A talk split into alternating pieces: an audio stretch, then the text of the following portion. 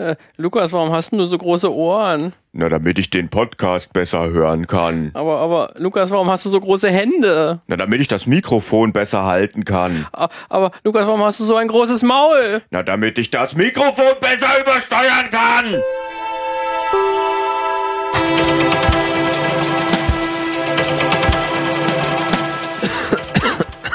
Ein subtiler Einstieg, würde ich sagen. Ja, jetzt ist auf jeden Fall meine Stimme rau genug, rau genug für das, was wir vorhaben. Es wird rau heute. Ja, und äh, ihr habt wahrscheinlich auch schon erkannt, es war ein Märchen, was hier geht um ein Märchen. Es geht auch um ein Märchen. Es Aber geht mehr- nicht direkt um Rotkäppchen, aber ein bisschen. Irgendwie schon, Irgendwie ja. auch schon. Und aber wir verraten noch nicht genau, worum es geht, denn wir haben ja noch erstmal noch eine kurze Begrüßung zu machen. Herzlich Ja. willkommen, schön, dass ihr wieder da seid. Dass ihr, Hallöchen! dass ihr diesen Podcast eingeschaltet habt. Das Filmmagazin heißt er, das habt ihr schon gesehen, weil Ihr habt's angeklickt. ihr es angeklickt habt. ähm, und wir sprechen über ja Filme, ne? Kann man so sagen. Äh, manchmal aktuell, manchmal auch nicht, wie in dieser, wie in dieser Folge, weil Lukas hat was, äh, einen Film herausgefunden und er hat gleich eine ganze Geschichte mit sich gebracht. Oder noch andere Filme Wie, mit wie sich das gebracht. manchmal so ist. wie das manchmal so ist. Und die wollen wir dann mal sprechen und so auch so ein bisschen so den politisch-sozialen, gesellschaftlichen Hintergrund klären. Ja. Ähm, das machen wir auch sehr, sehr gerne, auch mal den Blick zurück. Wie sind überhaupt diese Filme entstanden? In welchem Kontext sind sie entstanden? Ähm, wenn ihr sowas mögt, dann seid ihr beim Filmmagazin genau richtig. Wenn ihr selber auch Ideen habt, ähm, welche Filme wir uns mal anschauen sollen, welche Phänomene uns wir uns mal ganz genau analysieren äh, sollen, dann schreibt uns sehr gerne oder informiert uns über die zahlreichen Wege, wie zum Beispiel Mail oder Instagram. Mhm. Ähm, wir sind auch, sind wir noch bei welchen Social Media Plattformen ganz regelmäßig dabei? Auf Twitter nicht mehr Naja, ganz wirklich. also wir- wir sehen kriegen's mit, das. wir sehen das. Aber ja, Twitter hat ja Probleme und finde es auch nicht mehr so schön. Ich mag gerade Instagram eigentlich ganz gerne, so von dem, was man da an Inhalten verbreiten kann und wie es geklickt wird und so. Ähm, deswegen Instagram ist gerade so, aber auch auf Facebook und auf Twitter und so sind wir natürlich.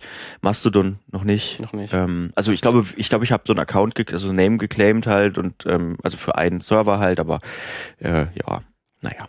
Genau. Machen wir nicht. Ansonsten natürlich auch immer filmmagazin.audio, unsere Webseite. Da gibt's natürlich auch jede Folge und auch Kontaktmöglichkeiten. Das ist der unabhängige Spot. Genau. Der keiner großen Plattform mehr oder weniger gehört. Also Ja. irgendwie schon, aber Ja. nicht so ganz. Alles klar, gut. Äh, damit äh, sind wir quasi auch schon schon schon am Start und äh, reden heute über einen älteren Film, also sagen wir mal eine ältere Geschichte schon. Ähm, Ja. Die stammt so aus den ja so aus den 80er Jahren. Ähm, wieder aus de- aus Japan der 80er Jahre und Aber es geht heute nicht nur es auch geht- um Japan, es nee. geht noch um zwei andere Länder. ja, es, es, nämlich äh, Korea und Deutschland, würde ich sagen. Ja. Wobei Korea sind ja Auch schon zwar wieder zwei Länder. auch schon wieder zwei Länder, wobei wir werden gleich drüber reden, in dem Film nicht mehr. Ähm, es geht um, ich habe überlegt, wie wir einsteigen wollen, weil, weil so ein bisschen spannend kann man das ja machen. Es geht vor Mhm. allem auch um eine besonders markante Ikonografie, würde ich sagen, Ja. die sich auch in anderen Medien und auch in also anderen Geschichten vor allem auch durchgesetzt hat. Äh, es geht um ja beißend rote große runde Augen, die nichts mit mit mit mit, mit der Großmutter noch nichts zu tun haben. Ähm, es geht um ja Wehrmachtsstahlhelme, es geht um deutsche Maschinengewehre und Soldaten, Genau. sag ich mal. Wer jetzt äh, im Videospielkontext äh, erstmal denkt und diese Beschreibung hört, der denkt vielleicht an zwei äh, Franchises. Mhm. Das ist zum einen Killzone. Mhm. Ähm, da geht's auch um Space-Nazis, Ja. äh, mehr oder weniger. Äh, und deren Rüstungen sehen genauso aus wie von Lukas gerade beschrieben. Ja. Ähm, quasi futuristische Wehrmachtshelme mit diesen halt gerade diese roten Augen sind absolut ähm, ja ikonografisch und erkennt man sofort wieder. Das andere Franchise, es hat auch was mit Nazis zu tun, Ja. Wolfenstein. Äh, und da insbesondere die Neuinterpretation, die ab 2014 äh, erschienen ist, wenn ich noch das richtig im Kopf habe, die mit New Order äh, gestartet ist. Ähm, da spielt das sozusagen in einer Mhm. Realität, wo Nazi-Deutschland den Zweiten Weltkrieg gewonnen hat. Und das Spiel startet dann in den 1960er Jahren. Und dort haben die Rüstungen äh, der 60er Jahre Nazis ähm, sehen halt ganz genauso aus, wie auch gerade von Lukas äh, beschrieben, mit diesem äh, Helm und diesen Augen. Mhm. Ähm, und deswegen ist ganz interessant, So ein ganz kleines bisschen auch bei Iron Sky kann man auch so ein bisschen. Passt ne? auch ein bisschen Also es ist immer auch so ein bisschen, wenn man irgendwie versucht, äh, Nazi-Uniformer irgendwie, was, wie sieht's in 40, 50 Jahren aus? Mecha Dieselpunk-mäßig diese zu machen. so ein bisschen, ja, so ein bisschen ja. futuristischer in einer gewissen Art und Weise, dann stolpert man ganz schnell auf dieses Design. Und ha- haben sich tatsächlich jetzt nicht die Spieler ausgedacht oder ähm, irgendein Film speziell, Mhm. Sondern es ist ein Zitat. Ist ein Zitat. Es geht nämlich auf Manga zurück, Ja, kann man sagen. richtig. Äh, der, der Manga, der Manga hieß äh, ins Englische übersetzt übersetzt Hellhounds, Panzercops. Auch gleich erkennt man ist, sofort, dass es ein Manga ist. Ja, ein, ein wilder Name. Ähm, man nennt es aber die Kerberos-Saga. Also es ist nach dem griechischen, griechischen, doch ja, griechischen Griechisch. Höllenhund ähm, benannt. Deswegen, ich finde Hellhounds komisch. Kerberos ist eigentlich, trifft's eigentlich ganz gut. Ähm, denn da ist dieses, dieses Wolfsthema noch stärker drin, auf das wir dann noch äh, eingehen, das natürlich auch was mit Rotkäppchen zu tun hat. Und in diesem Manga, wobei auch der Manga ist ja nur ein Teil dieses Franchises. Es gab auch am Anfang Realfilme in den 80ern, ja. irgendwie so günstig, sag mal, in Anführungsstrichen günstigere also Fernsehproduktionen also, teilweise. The Red Spectacles mhm. und Stray Dogs äh, von 87 und 1990 genau. sind dann schon so zwei Verfilmungen äh, dieses Mangas. Mhm. Ähm, wir können aber mal kurz mal sprechen, um was geht's eigentlich in dem in dem Manga? Oder ganz, ganz die Hintergrundgeschichte? Ja, ja ich weiß Weil das ist für den Film, den wir besprechen, wieder gar nicht so wichtig. Oder der nimmt sich ein bisschen mehr Freiheiten. Ja, genau. Also angeht. das Grundsetting ist eigentlich, und da sind wir dann beim Deutschen, es geht um, um ein alternatives Japan in den 50er Jahren, in, äh, also kurz nach dem Zweiten Weltkrieg, äh, dass Japan ähm, auch verloren hat. Was heißt verloren? Ja, doch auch verloren hat, aber irgendwie anders als es in Wirklichkeit war, jetzt haben die Deutschen in Japan die Macht. Wie genau das zusammenhängt, ist mir nicht so ganz klar. Also ich habe nicht gefunden, ähm, es hat auch nicht ganz einfach, Deutschland hat einfach den Zweiten Weltkrieg gewonnen und fertig ist, weil die haben irgendwie ähm, Deutschland hat irgendwie halt so eine super Rüstung mehr oder weniger entwickelt, die man ja mhm. dann auch sieht, die halt auch dann diese, wie wir gerade beschrieben haben, diese futuristische Nazi-Uniform ist äh, und haben dadurch Stalingrad gewonnen, den Kampf um Stalingrad. Aber Stauffenberg hat sein Attentat erfolgreich durchgeführt, auch in dem Universum. Also Hitler ist tot. Ähm, aber trotzdem, Nazi-Deutschland existiert es trotzdem noch in einer und hat Form weiter. ist jetzt sozusagen eine ganz große Weltmacht und ja. auch Japan ähm, hat sich den ja, hat sich den Nazis zu beugen, ähm, ist quasi besetzt, nicht wie kurz nach dem Krieg von den Amerikanern eben, sondern von den, den, den Deutschen. Und ähm, auch schon in diesem, dieser Ur, in diesem Ursprungsmaterial, ich habe mal so ein Bild mitgebracht, sieht man ganz gut, es gibt auch noch so ein koloriertes, ähm, sieht man ganz gut, dass da die Grundlagen schon da sind von dieser Armer, dieser, dieser ja, Übersoldatenrüstung, von der wir gerade gesprochen haben, ja. Und das ist der Ausgangspunkt. Es gibt dann natürlich Gruppierungen, die ähm, dagegen sind, äh, nämlich, also sagen wir, japanische Befreiungsbewegungen, würde ich jetzt einfach. Mhm. Oder halt so Anti-Regierungstruppen, ja. weil es halt Japan äh, wirtschaftlich sehr, sehr schlecht geht ja. unter der Besatzung von Deutschland ähm, und sich dadurch halt dann Aufruhr auftut und Japan gründet dann, weil halt dann diese Unruhen in der Gesellschaft herrschen, halt eine extra Truppe, ja. äh, die halt diese Widerstand zerschlagen soll. Mhm. Und das sind dann diese Hellhounds, Cerberus, genau. Ähm, also es gibt Future Nazis. Es, gibt, es gibt quasi eine normale Polizei und ja. es gibt dann extra nochmal diese Me Spezialeinheit, Hauptstadtpolizei. Ja. Genau. Und in dieser gibt es dann wieder so eine Untergruppe von ganz besonders heftigen starken Kriegern und das ist die sogenannte Wolf Brigade. Ja, also die Spezialeinheit die von der Spezialeinheit, genau, wenn man so will. Ähm, die dann auch noch eine wichtige Rolle spielen will, auch weil da das Wolf-Thema wieder aufgegriffen wird im Sinne von Rotkäppchen. Ja. Tatsächlich. Genau, das ist die Grundlage dieses Materials. Es gibt da verschiedene Adaptionen, wie schon gesagt, und der Film, ähm, über den wir sprechen wollen, ist äh, Jinro, heißt äh, übersetzt ja, Wolfsmensch, also Werwolf im Prinzip und ist aus dem Jahr 1999. Äh, Regie geführt hat Hiroyuki Okiura und ähm, das Drehbuch geschrieben und äh, so in dieser ganzen Geschichte sich eigentlich äh, ausdenkend äh, ist Mamoru Oshii und wer der, äh, wem der was sagt, der ist ja äh, der Macher von Ghost in the Shell, also von der Anime-Adaption Ghost in the Shell. Ja. Und ähm, äh, Oshii hat ja auch bei den, die wir die Red, Spe äh, Red Spectacles und Stray Dogs ja. schon gesagt haben, die auch in dem Universum spielen, die auch eine Realverfilmung sind, da hat er auch Regie, Regie geführt. geführt. Also ist eigentlich auch sein Franchise. Ja. Deswegen ist ganz interessant, dass er jetzt für den, den die bekannteste Auskopplung, mhm. äh, Aus, Auskopplung seines Animes, äh, seines, seines, seines Mangas halt ein Anime geworden ist und er da selber gar nicht Regie geführt hat. Ja, und die beiden, aber der, also Hiroyuki äh, Okiura, der dann Regie geführt hat, die haben sich bei der Produktion von Ghost in the Shell kennengelernt. Ähm, ist auch ganz witzig, es gibt so Bonusmaterial, wo Interviews mit den beiden zu sehen sind und eigentlich machen die sich die ganze Zeit irgendwie schlecht, sich selbst und auch den jeweils anderen und sagen, ich hätte es ja ganz anders gemacht, aber am Ende war es ja erfolgreich. Und, und war auch ganz nett. ja, war auch ganz nett. Aber ich hätte es anders gemacht. Genau. Also es ist sehr witzig anzusehen eigentlich.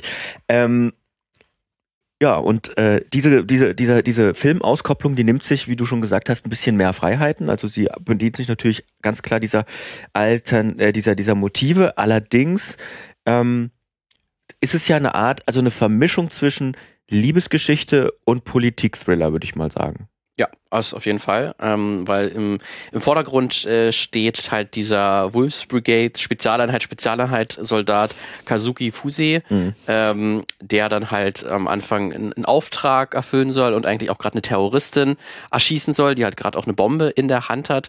Ähm, diese Sekte heißt halt diese Widerstandsgruppe, die nutzen, nutzen halt häufig junge Frauen, die halt auch ähm, Rotkäppchen genannt werden. Weil sie rote Käppchen anhaben. Weil sie rote, so eine Umhänge äh, haben und er kann die halt nicht erschießen. Mhm. Ähm, und dann geht's halt los, warum konnte er das nicht? Er ist ja genau dafür ausgebildet, genau solche Terroristen ähm, äh, niederzuschlagen und zu töten. Äh, warum hatte er dort Gewissensbisse? Ja. Ähm, und wir erfahren dann halt auch schnell, dass halt innerhalb äh, Japans ähm, das halt hier als sehr autoritärer protofaschistischer Staat schon dargestellt ist, als halt auch eine, einen Geheimdienst gibt, mhm. ähm, der halt ähm, gerne, der seine Probleme mit dieser Spezialeinheit hat, ähm, weil die nicht gerne die Macht teilen wollen würden mhm. und weil sie halt sehen, dass die Spezialeinheit nicht mehr so effektiv ist. Mhm. Deswegen würde gerne der Geheimdienst würde gerne äh, diese Spezialeinheit auflösen und die denken sich dann halt so ein Komplott aus und dann mhm. nutzen sie halt auch diesen ähm, Soldaten, der halt Gewissensbisse scheinbar hat, äh, Kazuki Fuse, ähm, und wollen ihn halt nutzen und nutzen das eben dem, ja. in, in dem dann Kazuki Fusi äh, jemanden kennenlernt, der dann halt sich herausstellt als äh, Maulwurf. Ja. So ein bisschen geht dann los, aber es ist natürlich auch innerhalb einer äh, Liebesgeschichte zwischen ja. diesen beiden Charakteren. Also wir, wir spoilern so ein bisschen, glaube ich, der große, also ja. ich denke, das ist jetzt nicht so schlimm. Ähm, schaut euch den Film trotzdem an. Ähm, ich werde jetzt nicht das Ende unbedingt spoilern, auch wenn wir da auch noch, noch auf eingehen müssen, das können wir dann noch mit Spoilerwarnung machen. Ja. Ähm, aber das ist sozusagen die Ausgangsgeschichte. Also genau. deswegen halt Liebesgeschichte als auch Politik-Thriller. Ja. Dann jetzt eine kurze Spoilerwarnung. Also äh, ich glaube zehn Sekunden vorspringen, wenn ihr wenn ihr den großen Twist äh, nicht vorweggenommen haben wollt, ab jetzt. Also es ist ja dann im Prinzip die, die er kennenlernt, wird ja gesagt, es sei die Schwester des Mädchens, das er nicht erschießen konnte, die, das sich aber in die Luft gesprengt hat. Ähm, und äh, das ist, stellt sich heraus, es ist gar nicht die Schwester. Ja, das sie sieht ja nur sehr, sehr ähnlich ja. und das wurde halt genutzt. Ähm, genau. Und ja. äh, das wurde, sie wurde halt genutzt, damit dann halt eine Beziehung zwischen einem Spezialeinheitensoldaten als auch einem Sektenmitglied quasi in, in die Öffentlichkeit preisgegeben werden kann, damit man sagen kann, guckt mal hier, die Spezialeinheit, die ist ja kom kompromittiert, die kann gar nicht mehr ihren Auftrag erfüllen, wir müssen sie auflösen. Genau. Spoiler Ende. Ähm, das ist so die, so, so, so die, die Ausgangslage und die beiden ver verlieben sich natürlich trotzdem ineinander. Wäre auch eine Frage, verlieben sie sich wirklich ineinander? Ja, Der auf jeden Film Fall. ist auf jeden Fall auch offen für Interpretation. Also es gibt auf jeden Fall Küsse, sie haben was voneinander übrig, kann man ja. sagen, aber ob sie sich wirklich lieben, das stimmt, da kann man wirklich ein Fragezeichen dahinter machen. Auf jeden Fall ähm, ist dann klar, wer sozusagen, Moment, es, man denkt, es ist über, die, über im Laufe des Filmes klar, wer das Rotkäppchen und wer der Wolf ist. Mhm. Ähm, ob das so ist, würde ich mal in Frage stellen, ja. wie es auf den ersten Blick wirkt. Und ähm, ja, das ist ein spannender Politik-Thriller. Auf jeden Fall. Also zum einerseits äh, halt interessant, ähm, weil die Sekte jetzt, diese Widerstandsgruppe, die spielt eigentlich eine sehr, sehr geringe Rolle, mhm. ähm, dass man es vielleicht jetzt äh, denken würde, sondern es ist wirklich diese innerhalb dieser des japanischen Staates, dieses totalitären Staates, die Machtkämpfe dazwischen, ja. die spielen eigentlich eine sehr, sehr große Rolle, weil spielen ja. auch verschiedene Generäle und Geheimdienstchefs halt äh, sprechen miteinander oder äh, machen irgendwelche Pläne werden ausgesponnen, mhm. damit man den jeweils anderen äh, irgendwie ein, ein schlechtes Licht rücken kann. Ähm, das spielt eigentlich auch eine sehr, sehr große große Rolle. Das finde ich zum einen auch eine sehr spannende Ausgangslage, ähm, weil man halt sieht, wie sehr sich der Staat selber zerfleischt so ein bisschen ja. oder man die Machtkämpfe innerhalb man so sieht und das halt nochmal symbolisiert ähm, durch diesen Hauptcharakter, der so ein bisschen wirkt, als wäre er zwischen den Fronten. Äh, damit spielt der Film ja auch äh, ganz, ganz stark. Ähm, und halt auch ein sehr melancholischer Film, muss ja. man sagen, sehr atmosphärischer Film auch. Total. Ähm, da wird auch viel mit, mit ähm, also es gibt auch mal wieder, wie auch in Ghost in the Shelter merkt man auch, dass da die beiden Hauptverantwortlichen auch, auch herkommen. Ja. Da gibt es auch mal kurze Szenen, wo ähm, wo einfach mal die Kamera über halt die, die Stadt fliegt, man auch die, die Bevölkerung ja. sieht, so ein bisschen einen Eindruck ja. von, der, von der Welt bekommt, die ja ganz interessant ist, weil das hat uns gewundert, wo wir uns den Film an, angeschaut haben, weil im, du hast ja die, die Blu-ray gekauft und mhm. im Hintergrund steht direkt, äh, Deutschland hat Japan quasi übernommen. Mhm. Und wir hatten auch direkt damit gerechnet, dass dann auch irgendwelche Deutschen oder ja. Nazis direkt so, wo man wirklich sagen kann, ah, okay, dass es Nazi vorkommt. Aber das ist es gar Im, nicht. Im Film merkt man das überhaupt nicht. Bis, bis auf das Design der Rüstung, würde ich mal sagen. Der Waffen. Der Waffen. Also wenn man sich damit auskennt, weiß man, dass das deutsche Waffen sind, die nutzen, als auch äh, VW-Autos ja. kommen auch vor. Genau, die fahren das, eigentlich alle Käfer, genau. muss man sagen. Ja. Ähm, aber äh, ansonsten merkt man das gar nicht so richtig. Das ist, glaube ich, was, was man so explizit aus dem Grundmaterial entnommen hat. Genau, weil, da das ist ja auch im Intro, wird dann auch wirklich äh, gesprochen, äh, auch im japanischen Original als auch in der deutschen Übersetzung. Ähm, die Besatzungsmacht hat das Land übernommen. Ja. So, und das ist, was ist das Land, was ist die Besatzungsmacht? Wenn man das nicht vorher weiß, ja. dass es Deutschland und Japan sein soll, also man sieht es natürlich am Design, wie gesagt, aber es wird nie so angesprochen, wer das ist. Und äh, dass diese Austauschbarkeit äh, ein großes Gut ist, das, da kommen wir nämlich jetzt drauf. Bevor wir nämlich bewerten wollen, ob der Film oder wie der Film gut ist, müssen wir vielleicht uns noch einen anderen Film anschauen, um das so ein bisschen zu vergleichen. Ähm, und wir kommen nämlich dann zu einem Realfilm aus dem Jahr 2018. Und wenn ihr Netflix-Abonnentin oder Abonnenten seid, dann könnt ihr ihn euch auch anschauen. Und vielleicht ist dem einen oder der anderen, die gerne irgendwie Actionfilme guckt, der schon mal vorgeschlagen worden ähm, und aufgefallen durch eben dieses Artdesign mit den rot leuchtenden runden Augen und den den den den ähm, Stahlhelm und äh, äh, äh, ja monströs wirkenden äh, Rüstungen. Denn Ilang ist eine Adaption dieses Films. Heißt auch Ilang The Wolf Brigade. Der englische Titel von Jinro ist auch The Wolf, also der Untertitel ist auch The Wolf Brigade. Und Ilang ist nicht japanisch, steht aber, heißt aber auch Werwolf bzw. Wolfsmann, äh, ist koreanisch. Südkoreanisch, um ja. genau zu sein. Und das ist sehr spannend, denn es handelt sich dabei um eine südkoreanische Adaption eines japanischen Anime-Filmes. Es ist wirklich eine Adaption des Filmes und nicht des, nicht nur des Grundstoffs. Ja. Ähm, das merkt man auch an ganz vielen Stellen. Regie führte Kim Ji-woon. Ähm, ja, und wir haben hier sozusagen, wir gucken hier auf die etwas cyberpunkigere Version ja, des spielt Grundmaterials. Spielt er nämlich in der Zukunft, ja. aber die grundlegende Geschichte, wie wir sie gerade schon beschrieben haben, ist eigentlich die gleiche. Ja. Also zumindest die Charaktere und deren Funktion ist die äh, ist, ist die gleiche. Jetzt heißt halt, wurde aus äh, Kazuki Fusi wurde dann halt äh, Lim und und Kai die die, äh, das Sektenmitglied, die dann halt eingespannt wird, um, um den Fusi ja, zu betören, heißt Lee. Ähm, aber im Grunde ist das die gleiche Geschichte. Aber natürlich, weil es in, äh, von Süd, aus Südkorea kommt, ist natürlich das Ganze auch auf Korea gemünzt. Mhm. Ähm, und das heißt, dass dort in der Hintergrundgeschichte ähm, gibt es halt Spannungen, wird erzählt. Äh, da wird das, äh, der Film auch sehr direkt zwischen Japan und China. Es gibt eine militärische Aufrüstung. Auch die ja. USA und Russland ähm, äh, spielen eine, eine Rolle und, und als globale Mächte Mächte ja. ähm, äh, schließen sich diesem Konflikt irgendwie an und dadurch fühlt sich Süd- und Nordkorea genötigt, sich wieder zu vereinen. Weil sie Angst haben, zwischen diesen Mächte Karussell aufgerieben zu werden. Ja. Und im Jahr, also es spielt im Jahr 2029 und ich glaube ein Jahr vorher oder so, es wird nochmal kurz gesagt, gesagt, gibt es eine politisch erzwungene Wiedervereinigung. Genau. Das ist auch nicht direkt, dass man sagt, äh, wir sind jetzt wieder vereint, sondern es gibt auch so eine Übergangsphase, ja. wo quasi die beiden Länder sich erstmal angleichen sollen, wo man nicht von heute auf morgen sagen kann, wir sind jetzt eins. Mhm. Ähm, aber im Prinzip hat sich äh, Korea vereint mhm. ähm, und es hat sich ebenso ein totalitärer, protofaschistischer Staat gebildet, wo dann halt auch ist, die Sekte halt hier eine Widerstandsgruppe ist, die sich direkt gegen die Wiedervereinigung stellt denn, und deswegen halt diese Spezialeinheit gibt, genau, die das. Denn, denn man muss auch sagen, ähm, Korea hat wohl irgendwie Sanktionen aufgebrummt bekommen aufgrund dieser Vereinigung, weil man eben auch Angst hatte vor einer äh, einer Erstarkung Koreas durch diese Wiedervereinigung und äh, die betreffen natürlich die Menschen und gegen diese ja gegen diese äh, Auflagen und alles was mit dieser Wiedervereinigung kommt an negativen Sachen wehrt sich diese Sekte daneben und dann ist die Geschichte eigentlich fast die gleiche. Passt, ja. Es gibt an sich eigentlich viele Punkte, wo sie sich unterscheiden, aber ganz grundlegend erstmal die gleiche. Genau.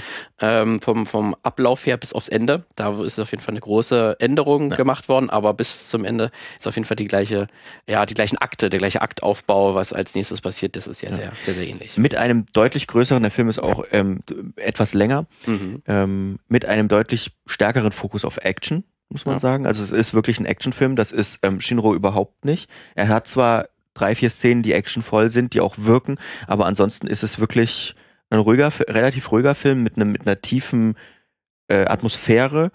Und ähm, Ilang ist dagegen ein klassischer Actionfilm. Ja. Also jetzt für mich, ähm, der jetzt im südkoreanischen Kino noch nicht so bewandert ist, ich kenne halt die großen ja. ähm, Oscar-Prämierten und halt die da Filme, die davor von den Filmemacherinnen gekommen sind, die kenne ich. Aber jetzt so im Detail kenne ich mich nicht aus. Aber für mich wirkte es wie ein Born. Ja. Ähm, oder von Born sehr inspirierte Filme, halt auch wie, die, wie der gerade wie der Hauptcharakter agiert, also mhm. hier Lim, ähm, sehr als stoischer Supersoldat. Ähm, es gibt, ich habe dann auch, auch gelesen, es gibt auch in dem solche ähnlichen Actionfilme, ähm, von dem halt auch dann Ilang, wo sehr inspiriert ist, ähm, mhm. die halt auch so in diese Action-Spionage-Filme gehen. Aber wer jetzt die Bourne-Filme kennt, ähm, der hat ja schon einen ganz guten Eindruck davon, wie ungefähr die Atmosphäre und die Action hier abläuft. Ja.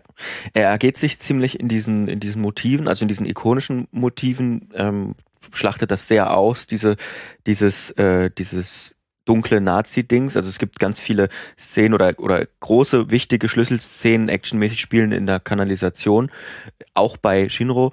Ähm, und da, wenn dann natürlich die, die, die dunklen Nazi-Rüstung aus dem aus dem, aus dem Dunklen kommen mit den gleißenden roten Augen und so. Das macht der Film öfter, deutlich öfter als das Original und ja. findet das auch ziemlich cool. Ja, das wäre auf jeden Fall schon ein großen Kritikpunkt, mhm. den ich am äh, südkoreanischen Remake, äh, würde ich es mal benennen, ähm, ähm, habe. Ähm, weil ich glaube, dass hier mit äh, faschistischer Symbolik etwas zu frei umgegangen wird. Man hat manchmal das Gefühl, man guckt ein Rammstein-Video so ein bisschen. Ja, oder halt so ein, äh, halt so dieser Wolf Brigade in seiner Superrüstung, so ein bisschen ein Mix aus Terminator, Predator. Mhm ähm, wo man schon sagt, ja, der ist schon ein bisschen brutal, aber irgendwie auch ziemlich cool, mhm. ähm, wie er da die, die, seine Feinde niedermäht. Mhm. Ähm, und das ist halt äh, das Original überhaupt nicht. Ja. Ähm, das geht da deutlich äh, vorsichtiger um damit. Und hier ist mir etwas zu sehr, dass man das etwas zu sehr nationalistisch äh, überladen hat ja. und dass man es doch ein bisschen cool findet, ähm, ja. dass es hier so eine Einheit gibt, die mhm. halt einfach ziemlich wahllos, muss man sagen, und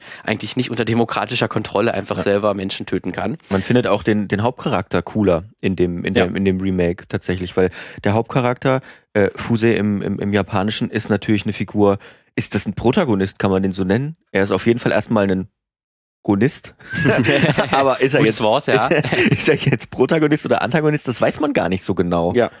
Äh, und bei, bei, bei Ilang wird es schon relativ klar. Also er soll natürlich, wie Born finde ich einen guten Vergleich, er soll natürlich der klare Sympathie, Sympathieträger dieser, die, die, dieses Films sein. Ja, der natürlich trotzdem irgendwie gezeichnet ist vom, vom, vom Kampf. Er hat ja. auch immer eigentlich nur einen Blick drauf, ähm, wo man halt merkt, der ist halt so schon vom, vom Militäreinsatz äh, schon niedergerungen quasi, mhm. hat, kann nicht mehr so viele Gefühle zulassen, so ein bisschen merkt er dann doch, da, da, da ist was. Ähm, aber so viel passiert da eigentlich nicht, zumindest oberflächlich äh, gesehen. Aber er wirkt trotzdem total cool, mhm. abgeklärt, der hat immer einen Plan. Wenn irgendwie, wenn es Schwierigkeiten gibt, gerade in den Action-Szenen, der weiß immer, was, was, was zu tun ist und dadurch ist er dann halt irgendwie doch mehr Sympathieträger. Ja. Gerade auch, weil er sich dann ähm, das Ende halt sehr, sehr anders ist und wir können ja sagen, dass das ähm, äh, japanische Original ein schlechtes Ende hat und das südkoreanische ein gutes ein sehr, Ende hat. Ein sehr gutes Ende eigentlich. Sehr gutes Ende ja. sogar, sogar hat, wo dann halt auch die Wolf Brigade ähm, nicht irgendwie negativ, mehr oder weniger nicht so negativ ja. dargestellt ist, sondern ihm am, am Ende auch etwas gewähren ähm, und allein dadurch ähm, verliert es für mich sehr viel von seiner Aussagekraft. Ich sag mal so, also wir waren beide über das, wir kannten, haben ja zuerst Ilang gesehen jeweils. Ja. Ähm, da, da, ich bin ja auch über Ilang erst darauf, weil er mir vorgeschlagen wurde, bei Netflix auf dieses Thema gekommen ähm, und haben dann zusammen ähm, Jinro geguckt und waren beide, glaube ich, sehr überrascht von dem Ende. Jetzt wieder kurz zehn Sekunden vorspringen, wegen wer nicht gespoilert werden will. Ich sag nur mal so viel. Am Ende von Jinro ähm, frisst der Wolf das äh, Rotkäppchen. Ja. Oder ist es umgekehrt? Man weiß es nicht so genau.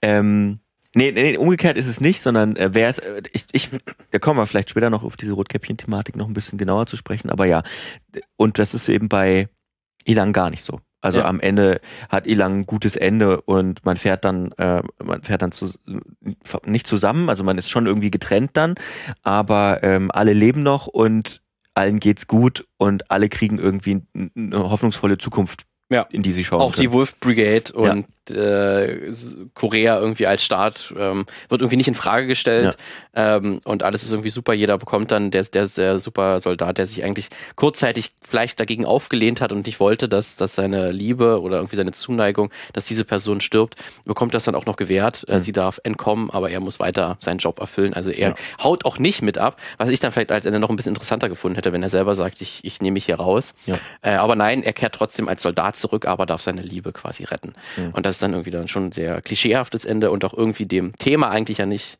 nicht wirklich gerecht. Und da nee. bin ich mir irgendwie unsicher, ob denn wirklich das Original verstanden wurde oder man einfach nur den Film eigentlich ganz cool fand. Ja. Halt die Bilder ganz cool, die Rüstung ganz cool und hat man gesagt, mach mal ein bisschen mehr Action rein. Aber das Ende ist so ein bisschen so negativ. Wir wollen die Leute ja nicht so mit ja, so einem schlechten Gefühl also, rausgehen genau, lassen. Genau, es ist schon sehr, sehr, sehr so ein Hollywood-Ende, finde ich. Ja. Tatsächlich. Ähm, und wo, wo, und ich finde tatsächlich, also da, da ist auch, der, ich, will nicht sagen, der Film ist schlecht. Der macht Spaß zu gucken, finde ich, also als Actionfilm. Ähm, auch, dass er so diese politischen Elemente mit drin hat, ist mal ganz angenehm. Find, also finde ich, der hat mehr Tiefe als so manch anderer äh, stupider Actionfilm. Auch dieses, dieses Thema mit den, mit den Koreas fand ich super interessant. Sehr schade, dass das nicht noch tiefer, also dass ja. sie, dass sie vielleicht gesagt haben, da müssen wir dann wieder zu nah am Original bleiben mit den mit den Beziehungen, statt zu sagen, hey, wir machen hier irgendwie unsere eigene Interpretation und erzählen mehr diese Geschichte von den beiden Koreas, die zu einem ja. werden müssen. Aber man, es gibt jetzt nicht irgendwie, dass es äh, Charaktere gibt, wo eine aus Nordkorea kommt, irgendwie und der andere aus Südkorea und die ja. müssen jetzt zusammenarbeiten, weil sie es jetzt eben Korea mehr oder weniger vereint haben und man merkt Spannungen oder eben nicht, sondern das spielt eigentlich gar keine Rolle. Man hat, glaube ich, das eine, man hat das Thema nur noch nur noch ein einziges Mal ein bisschen im Setdesign aufgegriffen. Ähm, und gar nicht mehr in der, in der gesamten also man kriegt es am Anfang natürlich erklärt erstmal, wie beim Original Shinro auch, und dann passiert, dann, dann hat, spielt es keine Rolle mehr, dann ist es egal, welche von ja, beiden Geschichten. Aber halt bei der Erklärung beim, beim äh, Ilang ist es halt so, dass wirklich dann die direkt auch von Ländern gesprochen ja, werden. Ne? Ja. Da ist ja Jin, Jinro das Original ja genau. wirklich mit seinen, Wo, einfach die Besa Besatzungsmacht und das genau. Land, sondern jetzt ist und, wirklich China und Japan und, führt dazu. Und deswegen ist Shinro eigentlich eine Metapher, und äh, für alles Mögliche. Und Ilang ist halt, sagt halt, wir sind explizit auf diesen Fall und dann gehen sie nicht auf den Fall ein. Ja. Und das ist schade. Also, wie, was ich mit Set-Design meinte, du weißt, welche Szene in diesem Turm, in dem sie dann sind, ähm, gibt es eine Ausstellung über die Wiedervereinigung. Und da über sieht die man, deutsche Wiedervereinigung. Ja, über die deutsche Wiedervereinigung. Und da sieht man so ein bisschen so ein paar ähm, Museumstafeln, wo man eben die Berliner Mauer und wie das alles und so weiter. Und da ist das Einzige, wo das nochmal angesprochen ja. Also es wird ja nicht direkt angesprochen, man sieht es nur vorbeifliegen im Prinzip. Genau. Also das ist auch im japanischen Original gibt es diese Szene nicht. Ja. Ähm, da, da, ist, da sind die halt in einem Museum. Ist auch eine Action-Szene. Äh, und das ist dann halt in, im, im Remake äh, befindet man sich dann halt in der Action-Szene an dieser ja. Stelle und das spielt dann halt in einem Museum, wo halt, wo es dann halt um die deutsche Wiedervereinigung geht. Mhm. Und da ist natürlich sehr interessant. Ähm, und man kann sich ja fragen, äh, was spielt denn eigentlich in Südkorea die deutsche Wiedervereinigung, was spielt denn das für eine Rolle? Mhm. Weil da hat man ja ein historisches Beispiel, wie so eine mhm. Wiedervereinigung mehr oder weniger gelingen kann. Mhm. Oder auch, wie, hat, ist, ist gelungen. Ja. Oder welche Lehren man daraus, welche Lehren man daraus, daraus ziehen kann. Daraus, daraus ziehen kann ne? Und damit habe ich mich auch mal ein bisschen auseinandergesetzt, weil das ein ganz äh, spannendes Thema äh, ist. Ähm, und ich habe zumindest auch gefunden, dass, ähm, dass tatsächlich Umfragedaten auch zeigen, dass in Südkorea die deutsche äh, Wiedervereinigung schon von hoher Bedeutung ist und dass die Leute mhm. wissen, was das ist. Also das ist jetzt schon ein historisches Thema. Wenn man da jemanden auf der Straße anspricht, da werden die meisten können was dazu sagen und wissen davon. Ähm, und es wird häufig so als Vergleichsfolie, ist es im Dis Diskurs, wird das immer wieder auch genutzt. Ähm, und ich habe da auch mal eine, eine Studie gefunden, äh, die sich direkt die südkoreanische Medienlandschaft angeschaut hat. Also hat sich zwei große äh, Zeitungen angeschaut, also die äh, CSI und die HKR, die beide so, das eine ist so mehr das liberale Spektrum und die anderen mehr so die ähm, konservativen, also FAZ, FAZ und, und Süddeutsche Zeitung. Süddeutsche Version Deutschland ist immer so Standard ähm, zwei Zeitungen, die man dann gerne nimmt. Ähm, ich habe auch das Ganze äh, verlinkt in den in den Show Notes, wenn ihr euch die Studie selber mal durchlesen wollt. Ähm, und äh, da wurden halt diese beiden Zeitungen mal analysiert, was gerade in den 90er Jahren oder halt von 89 bis 91 haben mhm. die sich das angeschaut, ähm, wie halt dann über die deutsche Wiedervereinigung gesprochen wurde. Ähm, und so wurde zum einen die Ostpolitik der BRD mhm wird äh, gelobt, also die, dass man eine Dialog- und Ko Kooperationsbereitschaft gegenüber den Ostblock-Staaten gezeigt hat. Ähm, und das wurde auch im Kontext diskutiert, ob denn nicht Südkorea auch die äh, amerikanischen Truppen äh, abziehen sollte, damit man halt im Norden ein bisschen entgegenkommt, mhm. damit man so ein bisschen eine Demilitarisierung einführen könnte, ähm, ob das denn nicht zur Entspannung führen konnte. Das wurde auf jeden Fall diskutiert, das wurde nicht gemacht ähm, und es wurde jetzt gab es auch keine große Kampagne oder so, um das einzuführen, aber es wurde durchaus diskutiert, mhm. äh, weil das halt auch durchaus Lehren waren aus der deutschen Wiedervereinigung, dass man sich da etwas äh, pazifistischer einstellen könnte. Ja. Ähm, beide äh, Medien, ähm, also sowohl die, die konservative als auch die liberale äh, südkoreanische Zeitung, erwarteten Anfang der 90er Jahre, ähm, dass jetzt die deutsche Einheit auch in der südkoreanischen Bevölkerung den Wunsch ähm, dass, dass der Wunsch wachsen würde, dass es ein vereintes Korea geben mhm. würde. Damit hat man durchaus gerechnet. Ähm, es wurde auch, ähm, was ein bisschen Unterschied ist zwischen den beiden Medien, dass in den liberalen oder in dem liberalen Medium, da wurde diese die, die sogenannte Sonnenscheinpolitik, ähm, das war dann in der Politik in den äh, 90er Jahren in Südkorea, auch vom südkoreanischen Präsidenten damals, äh, wofür auch äh, 2000 oder 2001 auch den Friedensnobelpreis bekommen hat, ähm, dass man sich halt ein bisschen öffnet dem Norden gegenüber und auch halt eine Dialog- und Ko Kooperationsbereitschaft zeigt ähm, und auch wirklich die Teilung auch anerkennt also wirklich auch Nordkorea als Land anerkennt mhm. und wirklich auch sagt, hier, äh, ähm, wir nehmen euch wahr mhm. und sind euch nicht mehr so an antagonistisch gegenübergestellt. Das ist sozusagen die Sonnenscheinpolitik. Die wurde von den liberalen Medien eher gelobt und in den konservativen Medien eher kritisiert. Mhm. Ähm, da war man dann doch eher für eine militärische Aufrüstung und auch für mehr Antagonismus. Ähm, und da gab es dann halt auch durchaus Unterschiede. Ähm, Ähm, es wird aber auch in der, jetzt in Bezug wieder auf die deutsche Wiedervereinigung, wird aber auch immer wieder auch sehr häufig in beiden Medien betont, dass die Situation schon sehr unterschiedlich ist. Das und ist man das, zweifellos, ja. Ähm, dass man das nicht machen kann. Also ne, der Norden ist deutlich abgeschotteter, Nordkorea ähm, ist halt auch ähm, auf die Unterstützung äh, aus, aus China äh, ist, ist halt nötig, damit dieses Land überhaupt existieren kann, mehr oder weniger. Mhm. Ähm, man muss auch, was ein ganz großer Faktor ist, beide Länder haben Krieg miteinander geführt oder sind eigentlich noch im Krieg. Ja. Also es wurde nie ein Friedensvertrag äh, unterschrieben, also Anfang der 50er Jahre, was ein Traumata auf beiden Seiten aus, ja. ausgelöst hat und was ein großes Propagandainstrument auf beiden Seiten ja. ist. Ne, es, gibt, es gibt auch keinen Ostblock und keine Sowjetunion, wie im Fall von, von, von Deutschland, wo nicht man mehr, dann, nicht mehr, wo man dann natürlich auch ich sag mal, die Entwicklung seit den Mitte der 80er Jahre in der Sowjetunion, also Perestroika und Glasnost und alles, was Gorbatschow so angestoßen hat und die Entwicklung im Ostblock hatten natürlich auch ganz große Auswirkungen auf die DDR und die Bevölkerung der DDR, weil man, also meine These gesehen hat, ähm, ähm, man kann, äh, äh, man hat, es gibt eine Öffnung. Die DDR-Regierung hat das ein bisschen anders gesehen lange Zeit, ja. aber ähm, das gibt es eben auch in Südkorea, also im Beispiel von Nordkorea jetzt gerade nicht. Genau. Und jetzt ist es auch schon äh, 70 Jahre äh, haben wir mittlerweile, ist, sind diese beiden Länder getrennt, mhm. die eins mal eins waren. Ähm, deswegen, das führt natürlich auch zu, ähm, äh, dass sich das verfestigt natürlich. Ja. Das war halt schon immer so und viele Generationen kennen es halt gar nicht anders, auch gerade jüngere ja. Leute.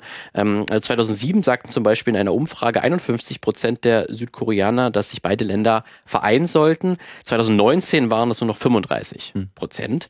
Ähm, und es zeigt sich auch gerade, dass gerade die jüngere Generation sich kaum noch für Nordkorea interessiert. Man ist, hat sich quasi mit dem Status quo abgefunden und mhm. man kennt es, wie gesagt, auch gar nicht anders. Also Menschen, die nach 1980 geboren sind, die geben zu 70 Prozent an, dass sie sich nicht für Nordkorea interessieren. Also da ist wirklich ein großes Desinteresse. Mhm. Ähm, es gibt auch eine Doku äh, von dem YouTuber äh, Johnny Harris, ähm, das ist ein Amerikaner, der hat aber einfach mal Seoul besucht und hat sich dort die Bunker angeschaut, mhm. weil es gibt eigentlich, oder wurde auch die Stadt mal so geplant, weil äh, Seoul ist ähm, sehr eng an der äh, nord- und südkoreanischen Grenze. Mhm. Es sind gar nur wenige Kilometer oder nur wenige hunderte Kilometer entfernt. Ähm, deswegen, wenn irgendwann mal ein Atomschlag kommt, dann wäre Seoul eigentlich mitten im Zentrum. Deswegen gibt es an sich viele Bunker, aber das zeigt dann diese Doku von dem YouTuber, diese Bunker sind häufig einfach so Tiefgaragen oder äh, ähm, irgendeine Mall oder so, dann mhm. irgendwie im, im, im nullten Stockwerk oder so, die gar keine wirklichen Bunker mehr sind und auch viele Leute, die er dann befragt, die wissen gar nicht, ach, das ist hier ein Bunker, ist das mhm. ausgegeben, weil da gibt's halt auch so offizielle Statistiken, hier ist halt ein Bunker, aber ist es eigentlich gar nicht mehr wirklich und viele Leute beschäftigen sich damit. Das spielt in ihrem Alltag gar keine Rolle mehr wirklich, dass es diese Grenze gibt und halt dieses Land oder halt, man kriegt es natürlich mit, man weiß es natürlich, mhm. aber es ist so für den Alltag spielt das nicht nicht gerade mehr so eine große Rolle. Und zum Beispiel bei der älteren Gen Generation, ähm, da liegt dieser Wert also knapp so bei 50 Prozent, die sich für äh, Nordkorea noch interessieren. Mhm. Ähm, wie gesagt, bei den Jüngeren waren 70 Prozent, die sich nicht für Nordkorea interessieren. Ähm, Gerade bei der Älteren spielt das eine Rolle, ne? da sind die Gen Generationen halt noch stärker geprägt von diesem Antagonismus. Mhm. Die haben ja auch noch die Südkorea ohne Demokratie noch mitbekommen. Also man muss dazu sagen, Südkorea, Südkorea ist ja erst seit 87, glaube ich, eine Demokratie. Vorher gab es ja. ja. diverse Militärdiktaturen, die halt natürlich auch sehr propagandistisch mhm. ähm, ausgerichtet waren und auch sehr kontra Nordkorea. Und das haben natürlich die ältere Generation noch mitbekommen. Ähm, dadurch haben sie natürlich auch diese Angst vor einer Invasion ist natürlich zum Beispiel auch stärker. Ähm, deswegen und wie es auf der nordkoreanischen Seite aussieht, weiß man einfach genau, nicht. Da können wir jetzt leider ja. keine Umfragedaten liefern. Ja, äh, das ist, äh, da müsste man jetzt investigativ vorgehen, um das herauszufinden. Äh, das ist keine Chance haben. Man kann immer noch nicht nach, nach Nordkorea ja, einreisen. Jetzt auch sowieso super, super schwierig. Ja. Und deswegen auch in den Regierungen in Südkorea in den letzten Jahrzehnten, da gab es jetzt auch nie wirklich eine, eine Mehrheit, wo die wirklich gesagt haben, wir wollen irgendwie eine Wiedervereinigung wirklich forcieren oder wirklich gefordert, wir müssen mhm. das machen. Sondern man, wenn man das auch irgendwie anspricht, dann sagt man auch immer, es soll irgendwie eine schrittweise Annäherung geben und wirklich eine graduelle Angleichung irgendwie. Ähm, das wird auf jeden Fall viele, viele Jahrzehnte auch dauern, das dann abzubauen, diese äh, jahrzehntelange ja, ähm, ja. Feindschaft, muss man wirklich die, die, sagen. Die Frage ist auch, man muss auch, ich will das jetzt gar nicht, ich will das jetzt gar nicht ähm, zu sehr ausführen oder bewerten, aber man muss halt auch aufpassen oder wir müssen aufpassen, dass wir aus unserer deutschen Perspektive nicht, nicht einen Maßstab da anlegen. Ja. Ne? Also, dass wir jetzt nicht sagen, ähm, eine Wiedervereinigung ist das große Ziel, auf das Korea hinarbeiten sollte oder so. In dieser Rolle sind wir überhaupt nicht. Ne? Was wissen wir denn, was das Beste für, für Südkorea und Nordkorea und die Menschen dort ist? Ne? Also zweifelsohne benimmt sich Nordkorea völkerrechtswidrig und, und äh, auch gegenüber der eigenen Bevölkerung, die, diese Regierung. Aber ja, zu sagen, hey, guckt mal, wir sind tolles Deutschland und, und bei uns hat das irgendwie funktioniert unter, wie wir jetzt schon ausgeführt haben, ganz anderen Grundvoraussetzungen ne? und, und 30 Jahre früher, ja. ähm, als es noch nicht so verfestigt war. Also ich will mich da gar nicht so weit aus dem Fenster lehnen und sagen, alles muss äh, auf eine Wiedervereinigung ja. hin oder sollte auf eine Wiedervereinigung äh, hinauslaufen. Vielleicht ist es gar nicht die, in dem Fall die beste Option. Genau. Und deswegen fand ich das Thema von Ilang so spannend. Ja, genau. Aber das ist leider überhaupt nicht diskutiert worden. Und ja. das aber es ist natürlich interessant, dass wirklich trotzdem die äh, deutsche Wiedervereinigung trotzdem irgendwie als, ja. als, wie gesagt, Vergleichsfolie, irgendwie als Vergleichspunkt genutzt wird, weil man halt sehen kann, da gab es mal ein Land, die waren lange Zeit getrennt, die hatten mhm. auch eine Systemkonkurrenz äh, gegeneinander. Ähm, das hat also irgendwie funktioniert. Es gab zum Beispiel noch einen Punkt, den ich sagen würde, 2014, da hat die äh, damalige südkoreanische Präsidentin Park mhm. hat bei einem Deutschlandbesuch in Dresden auch eine Rede gemacht äh, oder äh, geführt und dort hat sie unter anderem gesagt, wir sind ein Volk, der Tag wird kommen, an dem diese mächtigen Worte, die, die die Menschen im Osten und Westen Deutschland vereinten, auf der koreanischen Halbinsel widerhallen. Mhm. Also auch einen direkten Bezug mhm. ähm, darauf genommen. Also spielt auch durchaus eine größere Rolle, auch in der Politik und auch in der Gesellschaft, die deutsche Wiedervereinigung. Deswegen kommt das halt auch in Ilang, wie gesagt, auch vor. Aber halt, muss man sagen, sehr, sehr oberflächlich, wie gerade schon gesagt hast. Das ist halt wirklich ein bisschen schade, weil ich finde sowas immer ganz spannend, ähm, wie so andere Länder das interpretieren. Ähm, hier wird es ja ähnlich auch gesagt, eher negativer natürlich interpretiert, weil wirklich gezeigt mhm. wird, dass diesen vereintes Korea nicht so ein gutes Land geworden ist, auch wenn halt am Ende ähm, also zumindest so wie es wie es dargestellt wird, weil es natürlich ein autoritärer äh, mhm. Staat ist, der auch äh, ähm, undemokratisch agiert. Ähm, aber halt dann irgendwie, wie wir schon gesagt haben, irgendwie dann doch ein bisschen cool findet, die, die, die ganze Action. Also ich finde das ganz interessant, dass dieser Geheimdienst, der kommt halt hier auch vor. Ähm, die haben zum Beispiel auch wirklich so eine richtigen Binden, äh, also ja. wie halt die, die, die, die Nazi äh, genutzt haben und die haben auch diese Leder, Jacken ja. und Umhänge an. Also die sehen noch mehr nach Nazis aus tatsächlich. Ja. Ähm, und da ist tatsächlich auch was eine, auch eine interessante Änderung ist. Da ist halt der der ein Antagonist ist ja dann dieser Geheimdienst mhm. ähm, ähm, Spion, der halt auch direkt mit dem Hauptcharakter mal befreundet war und mhm. die kennen sich halt. Der ist halt in der im japanischen Original ähm, sehr überlegter, bedachter Typ, ja. ähm, der halt ähm, seine Pläne hat und so, aber noch äh, auf jeden Fall menschlich wirkt. Ja. Und der ist im äh, südkoreanischen Remake, ist eine totale Persiflage davon. Der ist mhm. total übertrieben, der foltert Leute, der ist ja. einfach so überböse, ja. ähm, total übertrieben, überzeichnet, mhm. ähm, was ich irgendwie auch ein bisschen schade fand irgendwie, weil dadurch ist es dann halt noch mehr karikaturesk und verliert irgendwie noch seine, seine Sprengkraft oder seine Interpretationskraft dadurch irgendwie, weil das alles oberflächlich dadurch ja. wirkt. Also es ist, glaube ich, jetzt deutlich geworden, welchen Film wir für den besseren Film halten. ja. Äh, ohne zu sagen, dass der andere wirklich ein schlechter oder nicht sehenswerter Film wäre, ja. würde ich sagen. Ähm, Jinro ist auf jeden Fall der Film, von dem man mehr mitnimmt oder ja. mehr le lernen kann. Was wir, ich habe das halt auch nicht in der Recherche gefunden, wie es denn dazu gekommen ist, wie dieser Film überhaupt entstanden ist. Ja. Ne, hast du da irgendwas? Nee, man, nee, findet, man findet nichts dazu. Ich nehme, also, also wahrscheinlich meine, meine Mutmaßung ist, man hat das Material cool gefunden. Ja, und wir haben leider natürlich auch nur deutsche und englische ähm, Recherchequellen können wir nutzen. Ja, leider. Die vielleicht gibt es eine südkoreanische äh, Auseinandersetzung damit, die das ja. nochmal erklärt, wie das dazu gekommen ist. Ja. Ich würde mal auch vermuten, das hat schon eine große Rolle gespielt, dass das, dass man Material einfach cool fand und hat einfach alternative Geschichtsschreibung auch ganz interessant findet. Ja. Und dann macht man, überträgt man das halt aus dem Land und dann denkt man sich, ja, was wäre eigentlich, wenn beide Länder zusammenkämen. Ja. Äh, dann können wir ja noch ein bisschen jetzt über das, äh, den besseren Film sprechen. Ja, das, und das Rotkäppchen-Motiv ja. wollten wir, glaube ich, nochmal kurz äh, erwähnen. Denn das spielt, äh, es wird ja auch explizit zitiert, also da, direkt aus dem Grimms Märchen werden Textzitate. Aber tatsächlich ja nicht aus dem Grimms Märchen, sondern, sondern aus dem, es gibt ja noch eine französische Version ja. von, von Rotkäppchen und da orientiert sich mehr dran, weil die ist noch mal ein bisschen brutaler tatsächlich als ja. die Grimmsche Version. Naja, das ist ja sowieso eine Entwicklung, ne, weil ja. wir, ähm, also ich ist die jetzige Version, die es jetzt in neueren Kinderbüchern gibt, die ist ja auch noch mal ein bisschen entschärft. Also, genau. Weil die waren schon sehr, sehr brutal. Ne? Das, äh, Märchen sind schon echt heftig. Letztens mal von Hans Christian Andersen allerdings die kleine Meerjungfrau ja. äh, gelesen aus einer Ausgabe von 1914 oder Die hat so. auch nichts mit der Disney-Version so viel zu tun. das ist schon echt, ey, das ist meiner siebenjährigen Nichte vorgelesen. Dann habe ich so ein paar Mal schnell in meinem Kopf noch Änderungen vollzogen, weil das ist richtig hart. Also ja, ja, ja. Äh, auf jeden Fall, äh, genau, also Rotkäppchen ist schon das Ding, obwohl, die, obwohl der Film natürlich auch offen lässt, wie es jetzt gemeint ist, so richtig. Natürlich sagt es, das sind die Rotkäppchen, das sind diese quasi Bomben, Legerin, Legerin ja. oder, oder Transporteurinnen, ja. ähm, oft junge Mädchen, weil die nicht so verdächtigt werden.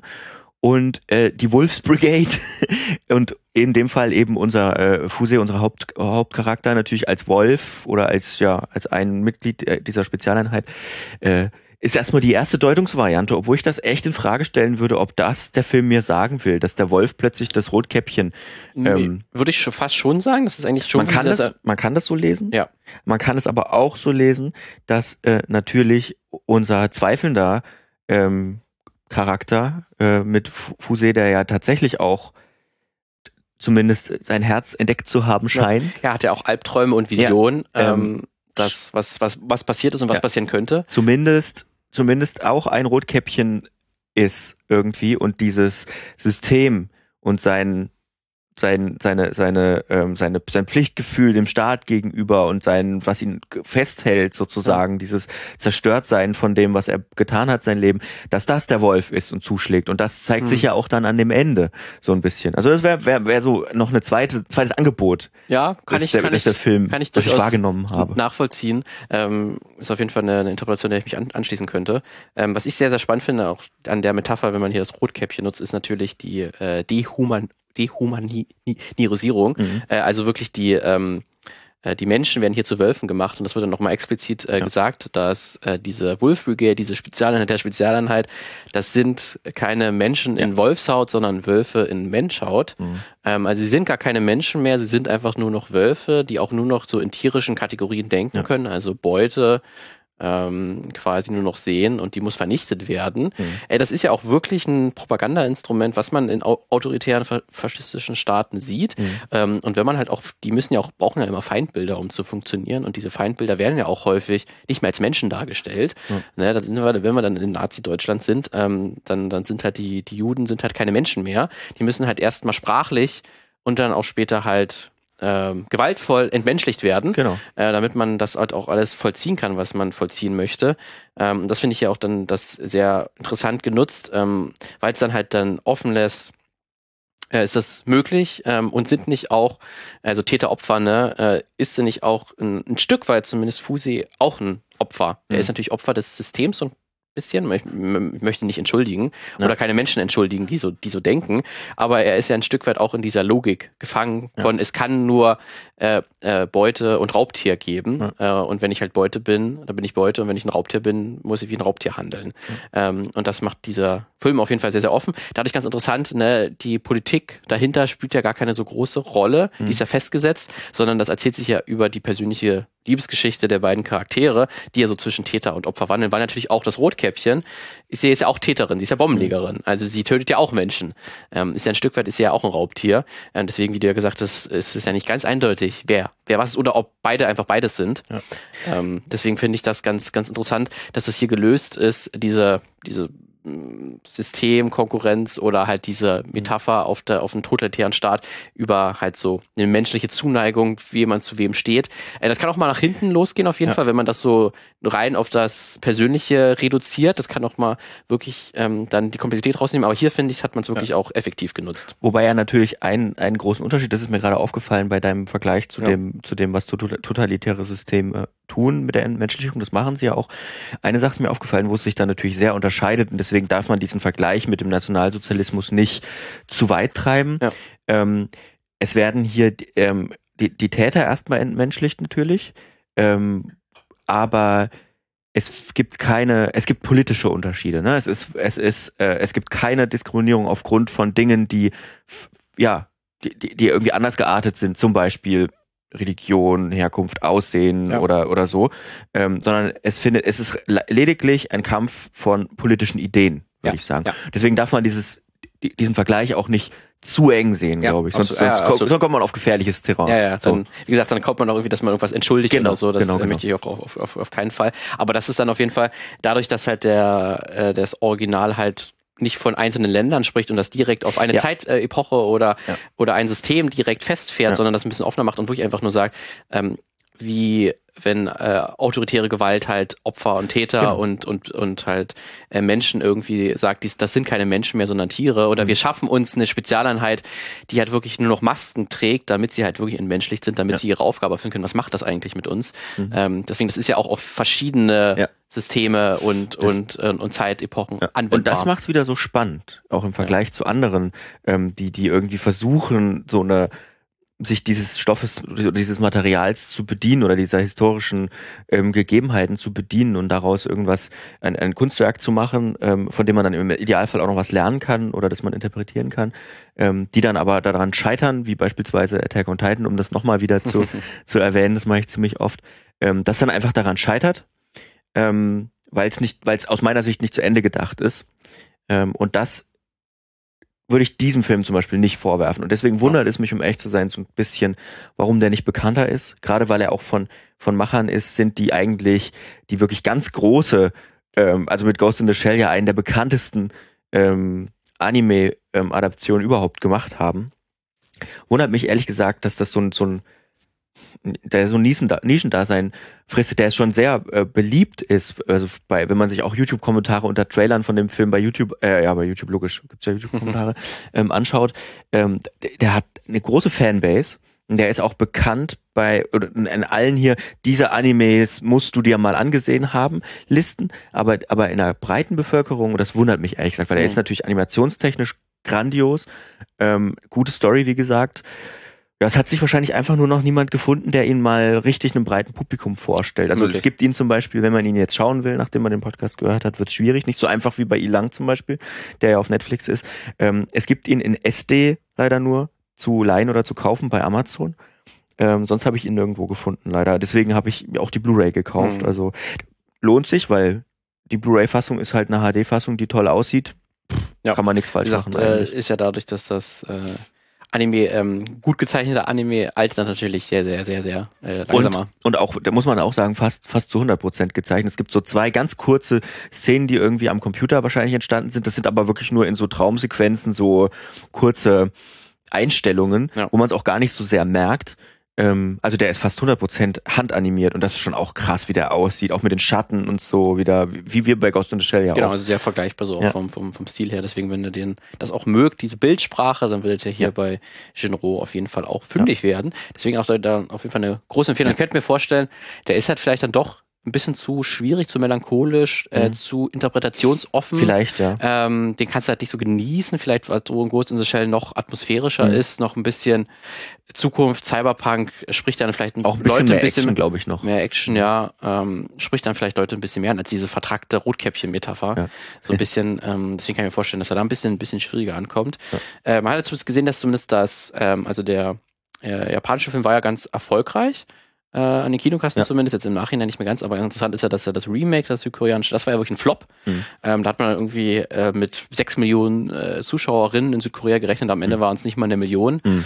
Ähm, hat den Film auch ganz schnell rausgenommen, dann ist er halt dann über Netflix zumindest ja. dann äh, nach Europa ge gekommen. Also der ist ja dann irgendwie halt dann gar nicht mehr funktioniert, mhm. obwohl die ja hier dann auch eine bekannte Geschichte auch gemacht haben mit, bekan bekannte Schauspielerinnen. Ja. Mit bekannte Schauspielerinnen. Ja. Eigentlich hätte der ja auch durchaus ein Hit sein können, aber da hat es nicht so gepasst.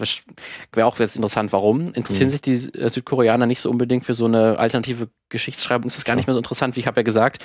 Die jüngere Bevölkerung interessiert sich auch gar nicht mehr so für Nordkorea mhm. und für diesen Konflikt unbedingt. Ähm, ob das dann einfach gar nicht so eine spannende Ausgangslage für die, für die Leute ist. Ja, da hat auch die ganze Ikonografie nichts, die ganze ja. nichts geholfen irgendwie. Ähm, noch einen ganz kurzen Exkurs wollte ich machen mit einer Podcast-Empfehlung. Ich habe eine Podcast-Folge gefunden äh, von einem Podcast, der heißt Kino Korea, geht zum koreanischen Film. Äh, und die Kollegen ähm, unterhalten sich eben über koreanischen Film und haben eben schon vor einem Jahr oder so, oder vor zwei Jahren oder so eine Folge gemacht zu genau dem Vergleich Jinro versus ähm, versus ähm, na, äh, Elan. Elan Also welchem Schluss bisschen, kommen Sie? Bisschen mehr, relativ ähnlich mit uns, also mhm. zumindest von der von der Bewertung der Filme her, würde ich sagen.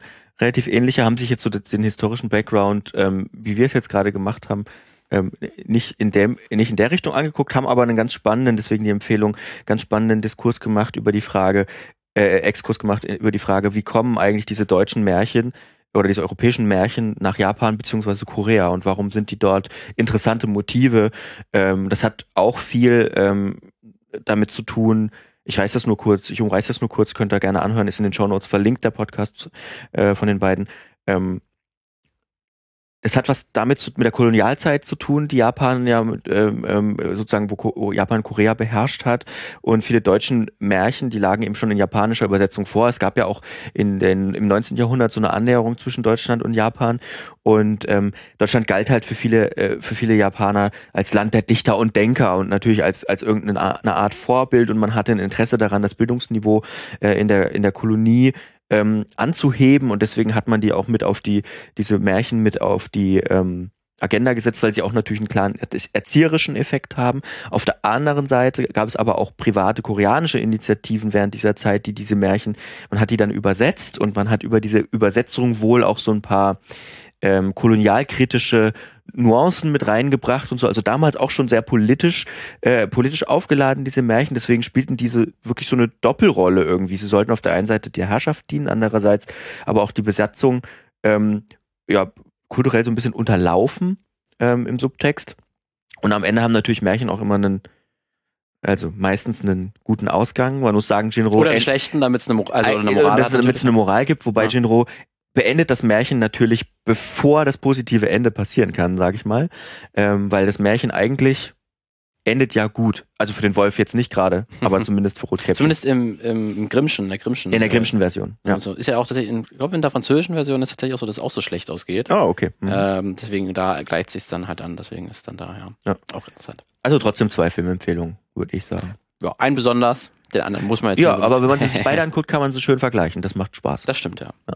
Gut, ähm, dann haben wir jetzt, äh, da das wieder eine reguläre Folge ist, äh, wie äh, schon lange nicht mehr, weil wir hatten ja den Jahreswechsel auch, äh, wollen wir noch mal kurz sprechen über die News, die wir haben. Es gibt so ein bisschen was, ihr werdet es mitbekommen haben. Ähm, es gab sonst noch die Golden Globes, die stattgefunden ja. haben. Es gab Preise. Es gab Preise, die aber, also da habe ich zumindest den Eindruck, auf wenig Interesse gestoßen sind, auch wenn die ja, gut, Gala in, in, Deutschland natürlich. In Deutschland, ja, wobei die Gala jetzt wieder ausgestrahlt wurde. Letztes Jahr ist sie ja ausgefallen, sozusagen, weil es ein paar Querelen gab, unter anderem, dass mhm. eben die Jury jetzt nicht noch schlimmer als bei den Oscars, jetzt nicht unbedingt divers besetzt ist. Ähm, aber ich fand es für so ein 80. Jubiläum war es irgendwie schwach, der Impact, habe ich den Eindruck. Noch weniger als sonst, wobei der Fokus bei uns ja schon sehr auf den Oscars liegt. Ja, ja.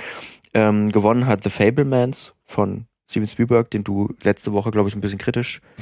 ja, wo ich ihn auch nicht gesehen habe, muss ich dazu sagen. Ja. ja aber ganz grundlegend finde ich jetzt die Prämisse nicht so spannend, dass er einfach sein eigenes Leben verfilmt. Ja. Ähm, aber ja. Gut, ähm, das wollten wir nur kurz erwähnen. Äh, äh, Dings hat leider nichts gewonnen, äh, im Westen nichts Neues. ja, nicht. Aber er, er hat dafür besten Song gewonnen. Oh, also. Da müssen wir ich bin auch gespannt bei den Oscars, ob der da vertreten sein wird. Weil ja. der wäre auf jeden Fall noch eine sehr große Überraschung. Ich sage mittlerweile so, das südkoreanische, japanische Kino, das ist auf jeden Fall ja angekommen auch bei den Oscars. Die werden wahrgenommen. Ja. Das indische Kino bisher ja noch nicht. Ja. Aber er, er wäre auf jeden Fall jetzt einer, einer der Filme, die es die schaffen könnten. Ja. Jer Jeremy Renner hatte einen Skiunfall. Ja. Sah nicht so toll aus. Ja, wurde leider von einem Schneeflug ein bisschen überfahren. Ja. Ähm, nicht so gut gelaufen, aber ihm geht's halbwegs okay. Man kann aber die ganzen Folgen kann man jetzt noch nicht wirklich abschätzen, aber äh, noch, er war ein bisschen in der kritischen Situation ähm, kurz nach dem Unfall, aber die Ärzte und Ärztinnen haben ihn ganz gut behandelt. Er hat auch mittlerweile eine Grußbotschaft aus dem Krankenhaus äh, ja, äh, geschrieben. Kann man sich auf Instagram angucken, dann sieht man auch, wie er aussieht, zerdettelt äh, und zerbeult. Mhm. Er hat jetzt auch Geburtstag gehabt übrigens. Ja. Er hat dann im Krankenhaus gefeiert. Mhm. Ähm, aber ja, deswegen, er hat ein bisschen Unfall gehabt, aber ihm geht's wohl noch entsprechend ganz, ganz okay. Ja. Ezra Miller geht's auch okay, glaube ich, aber mhm. äh, kann man diskutieren. Er, er, kommt ja dieses Jahr ins Kino mit mit Flash oder The Flash. DC-Film und er hat jetzt einen Deal akzeptiert und zahlt jetzt irgendwie Geld, um nicht ins Gefängnis zu müssen. Ja, weil er hat ein bisschen, ein bisschen Scheiße. Ja, er ist, er ist wohl irgendwie bei einem Nachbarn, ähm, den er gut, gut kennt, irgendwie übers Grundstück eingebrochen, ja. um Alkohol zu klauen ja. oder so. Also er hat, Ezra Müller hat schon länger äh, mentale so Probleme, ja. sagen wir mal. Äh, und da gab es schon jetzt mehrere Vorfälle, wo er dann irgendwie kriminell aufgefallen ist, weil er das irgendwie so verarbeitet. Ne? Er hat sich da jetzt auch schon Hilfe gesucht. Ähm, und deswegen da, da gab es aber zumindest für den Flash-Film ist es halt ganz interessant, dass da Warner natürlich ein bisschen in der Zwickmühle ist, weil er halt sehr häufig in den Negativschlagzeilen mhm. war, wie man damit umgeht, ob, ob er überhaupt zu Presseterminen ähm, dann eingeladen wird, werden wir noch gucken, wenn der Film dann rauskommt ob sich da Ezra Miller dann vielleicht auch schon in Therapie oder so befindet oder irgendwo anders äh, oder sie komplett rausgenommen wird aus der PR-Nummer, ist natürlich ein bisschen komisch, wenn dann der Hauptdarsteller keine Rolle mehr spielt für, für, das, für die Marketingkampagne, aber dann ist es halt so. Ja. Aber es ist ja zumindest gut, dass er sich dann jetzt Hilfe sucht oder zumindest dann auch solche Deals dann eingehen kann, weil mhm. äh, wenn er da Probleme hat, dann soll er sich da auf jeden Fall Hilfe suchen. Da sind wir beim letzten Punkt auch, wenn jemand aus PR rausgenommen wird. Diesmal betrifft es einen ganzen Film. Ähm, und zwar den neuen Film von Guy Ritchie. Ähm, Thema, das uns gestern so zugetragen wurde von einem Bekannten, ähm, Operation Fortune kam äh, der neue Guy Ritchie-Film in die Kinos und Wer von euch noch nichts davon gehört hat, ich habe es auch nicht, denn die Werbung wird sehr klein gefahren, ähm, mutmaßlich, weil die Bösen in diesem Film ähm, ukrainische Mafia Leute sind, Leute sind ja. und das einfach auch nicht so richtig in die Zeit passt gerade. Ja, also der Film sollte tatsächlich auch wirklich 2021 eigentlich in die Kinos kommen, Anfang ja. 2021 und dann ist halt der Krieg Also er ist vor dem Krieg gedreht worden und ich weiß nicht warum, also wir haben den Film noch nicht gesehen, ich weiß auch nicht, warum man sich für ukrainische Bösewichte entschieden hat, aber es hatte wahrscheinlich einfach keinen Grund. Ja, wahrscheinlich gar nicht so einen großen und an sich kann ich auch nicht ganz nachvollziehen, weil später jetzt, äh, die Ukraine wird ja dadurch jetzt nicht schlecht mhm. dargestellt, nur weil man gesagt, es gibt halt böse, auch äh, Mafio, Ma Mafia-Leute aus der Ukraine. Aber ich kann es so ein bisschen zumindest verstehen, wo dann natürlich der Krieg direkt ausgebrochen ist ist ja. und der Film dann irgendwie eine Woche später startet, das ist natürlich, wirkt scheiße. Hätte man vielleicht ein paar Wochen oder einen Monat äh, mhm. verziehen können, äh, aber jetzt hat man sich entschieden, das für auf ein ganzes Jahr mhm. oder über ein, ein, Jahr dann äh, zu verschieben. Jetzt kommt der Film halt raus, halt nicht mit so einer großen PR-Kampagne, damit man mhm. den so ein bisschen unter der Hand. Ich, ich kann das schon irgendwie auch, ich kann das, also ich kann die Entscheidung nachvollziehen, ob es die richtige ist, weiß ich nicht, aber ähm, natürlich weiß ich nicht, ob man als großes Filmproduktionsunternehmen ähm, in ein Land, das angegriffen worden ist und in dem täglich Menschen sterben, äh, ob man die dann äh, in einem ganz großen Film als Bösewichte darstellen will. Ja, ja. Das, das ist eigentlich auch nachvollziehbar. Es ist halt eine Entscheidung. Ne? Halt eine Entscheidung. Ich würde jetzt sagen, das hat jetzt aufs ganze Land, wird ja, wird ja nicht. Wenn, nee. das, wenn jetzt irgendwie dargestellt wird, die, in, in, den Filmen, die Ukraine überfällt ein anderes Land. Ja. Okay, da hätte ich gesagt, ja. Schlecht, macht man nicht. Aber man kann dem Publikum, glaube ich, auch ein bisschen was zutrauen. Ja, glaube ich auch. Aber natürlich was auch stimmt, PR-mäßig, es hätte mit Sicherheit einen Shitstorm gegeben, weil mhm. irgendjemand. Mal gucken, ja. ob es das ergibt, weil der Film ist ja jetzt rausgekommen, wie mhm. gesagt, mit dem. Jetzt ist natürlich schon ein bisschen Zeit vergangen, jetzt ja. ist es vielleicht jetzt nicht mehr so ein Hot Topic, aber trotzdem. Ähm, die Frage ist immer, und das, die Frage, die, stell, die Frage stelle ich mir wirklich, ist es die bessere Alternative, das so unter den Teppich zu kehren und sowas einfach dann, dann, dann irgendwie, ah, wir haben den einmal produziert und mal gucken, vielleicht kriegen wir wenigstens die Kosten gedeckt und so. Ähm, oder wäre es cleverer, damit offensiv umzugehen. Mhm. Man sagt, hey, wir, wir haben uns das und deswegen dazu entschieden, wir wollten das und das dann nicht damit ja. sagen und es tut uns ja. leid und wir sind auch gegen den Krieg und Russland ja. ganz, ganz schlimm. Genau, man kann ähm, das ja verkünden. Kann man ja nutzen, ne? Und das auch dann sagen, hey, äh, und dann nochmal klar eine Sie haben ja wohl auch, geben. Sie haben ja wohl auch in der Ukraine gedreht irgendwie. Natürlich ist es auch schwierig. Sie haben wohl auch in Odessa spielt wohl ein Teil des Filmes mhm. und das, ja, es ist schwierig. Ähm, weil auch Teile dessen, wo gedreht wurde, dann wahrscheinlich überhaupt nicht mehr, es überhaupt nicht mehr gibt und so. Ja, Frage ist, ob man da offensiv mit umgehen kann in ja. irgendeiner Form. Wäre sicherlich auch eine Herangehensweise ja, gewesen, ja. Ich glaube auch. Hm. Dann hätte der Film ja vielleicht auch noch ein Stück weit positive oder es würde auf jeden Fall über den Film noch mehr diskutiert werden, ja. wenn die halt so in die Offensive gehen und gesagt, ja, ist das gut oder ist das schlecht, dass sie das so ansprechen. Äh, Wäre auch PR gewesen, also auch aus der durchaus funktionieren kann. Aber ich verstehe auch dann die, kann ich auch noch Machen wir den Bogen wieder. Es ist cleverer, keine, Land, keine Ländernamen zu nennen, wenn man jetzt die Chinro ja, wieder nimmt. Hätte man natürlich sagen können, ja, irgendwelche Mafia-Leute aus irgendeinem Land. Ja, wir erzählen wieder, wir erzählen lieber eine Metapher, als explizit zu werden. Ja. Gut. Das wär's. Wenn ja. ihr Meinungen habt zu Jinro, zu Ilang oder zu den anderen kurzen Themen, die wir besprochen haben, dann schreibt sie uns doch gerne. Wo haben wir am Anfang schon gesagt? Filmmagazin.audio oder bei Instagram oder anderen so sozialen Netzwerken. Oder mail at filmmagazin.audio gibt's auch ja. noch. Lesen wir auch. Und äh, ansonsten hören wir uns nächste Woche wieder, würde ich sagen. raus. No, Macht's gut, ne? Bis dann. Tschüss. Tschüss.